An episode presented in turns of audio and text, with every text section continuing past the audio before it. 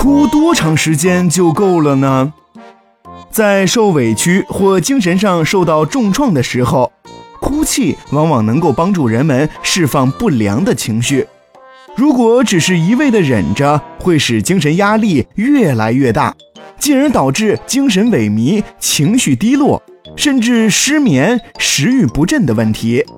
而反应性抑郁症也往往是由此造成的。当然了，哭也是有一定限度的，并非哭得越久越好。